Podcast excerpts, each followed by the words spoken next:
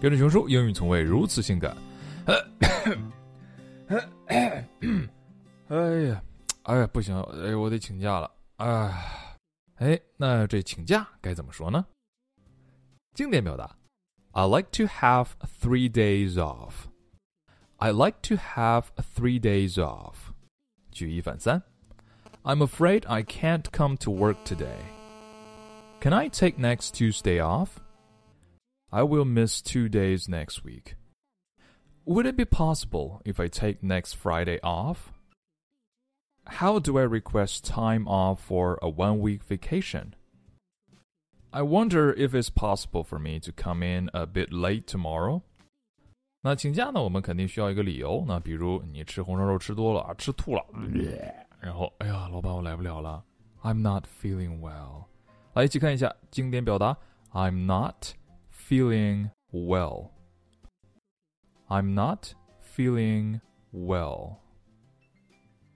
举一反三，I'm feeling a bit under the weather。under weather 或者 under the weather 啊，不是在天气下，而是感觉不是很舒服。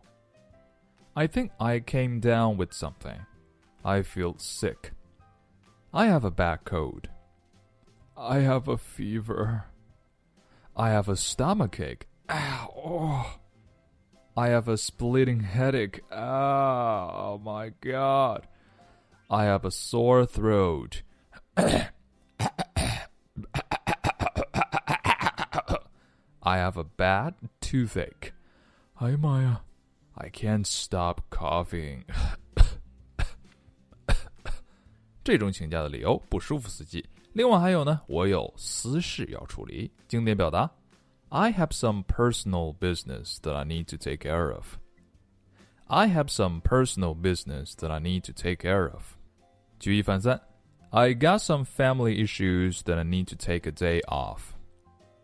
I have a doctor's appointment. I have to go to my son's school tomorrow. I need to attend a wedding next Friday. I need tomorrow off to attend a funeral. Yeah, someone close died. If possible，你可以请人代班。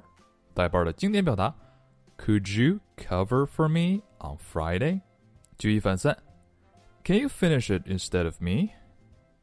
Would it be possible if I switched my Tuesday shift for your Friday shift? 我周二这班换你周五的行吗？So now, guys, suppose you're feeling really bad. oh my god. So you can't come to my class tomorrow. What would you say to me?